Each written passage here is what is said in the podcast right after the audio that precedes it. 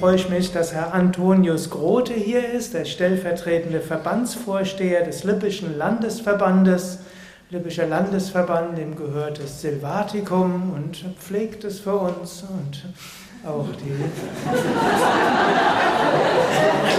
unser Hauspark und die Externsteine, den Hermann und weitere Kultur und so.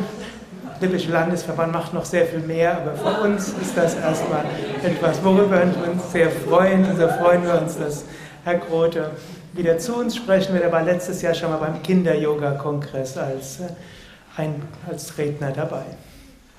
Dear Mrs. Barth, sehr geehrter Herr Bretz, sehr geehrter Herr Landrat Dr. Lehmann, sehr geehrter Herr Bürgermeister Rother, sehr geehrte Mitglieder des Vereins Yoga Vidya und liebe Yoga-Freundinnen und Yoga-Freunde.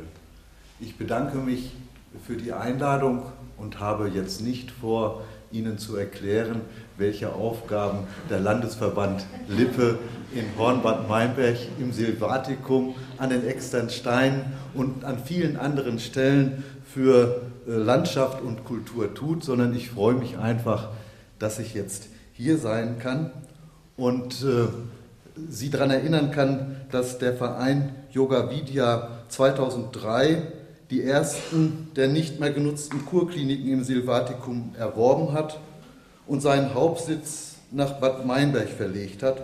Und da konnte keiner absehen im Jahr 2003, welche Entwicklung Yoga Vidya nehmen sollte.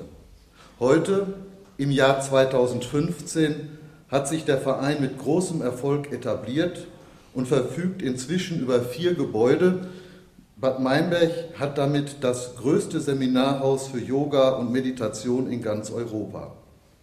Mehr als 50 Prozent der Kurgäste kommen aufgrund des Seminarhauses hierher. Herr Dr. Lehmann hat das ja eben auch schon erwähnt. Und für den Kurort ist das eine äußerst positive Entwicklung.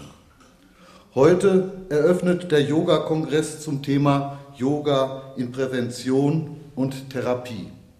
Und damit schließt sich auch ein Kreis. Denn mit Prävention und Therapie hat Bad Meinberg als Kurort sozusagen jahrhundertelange Erfahrung.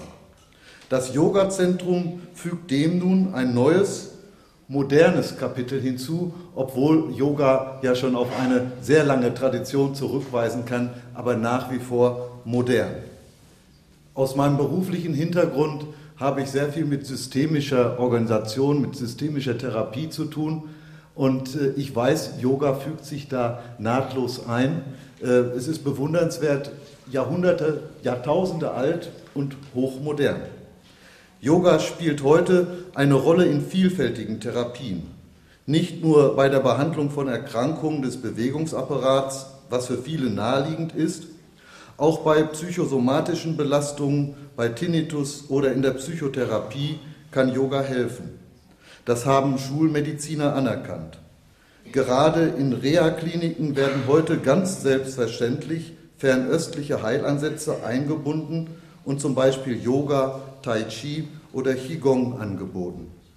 Präventiv hilft Yoga mit seinen Übungen, den sogenannten Asanas, ich hoffe, ich habe das richtig ausgesprochen, Asanas,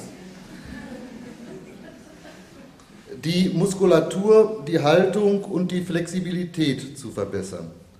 Auf mentaler Ebene fördert es die achtsame Wahrnehmung des eigenen Körpers und möglicher Stressfaktoren. All das wird heute, ab heute beim Kongress Yoga in Prävention und Therapie näher vorgestellt, erläutert und intensiv diskutiert werden. Ich wünsche Ihrer Veranstaltung und allen Teilnehmerinnen und Teilnehmern einen guten Verlauf, viele Erkenntnisse, spannende, spannende Gespräche und nicht zuletzt neue Impulse für Prävention und Therapie. Vielen Dank.